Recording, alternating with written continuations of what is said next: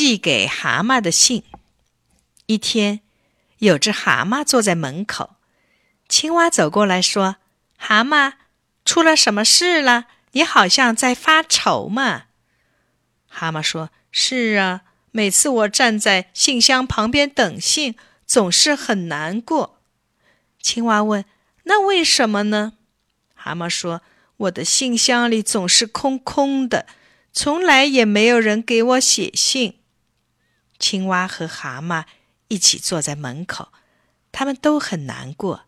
青蛙说：“我要回家了。”蛤蟆：“家里有点事儿要做。”青蛙一到家，马上写了一封信，装进信封，信封上写着“蛤蟆收”。青蛙跑出屋子，刚好看见一只蜗牛，就对他说：“蜗牛，请你把这封信送到蛤蟆家，放到他的信箱里好吗？”蜗牛说：“行，我就去。”青蛙马上跑到蛤蟆家，蛤蟆正躺在床上睡午觉。青蛙说：“蛤蟆，该起床了，快去等信吧。”蛤蟆伸个懒腰说：“不。”不会有我的信，我再也不去等了。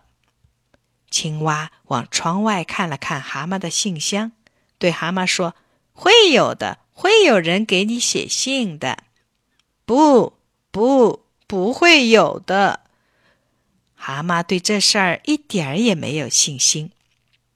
青蛙又看看窗外，蜗牛还没到，他回头又对蛤蟆说：“蛤蟆。”今天准有人来这儿给你送信的，蛤蟆还是不相信，别骗我了，永远也不会有人给我写信。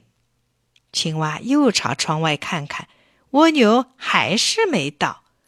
蛤蟆问青蛙：“你为什么老往窗外看呢？”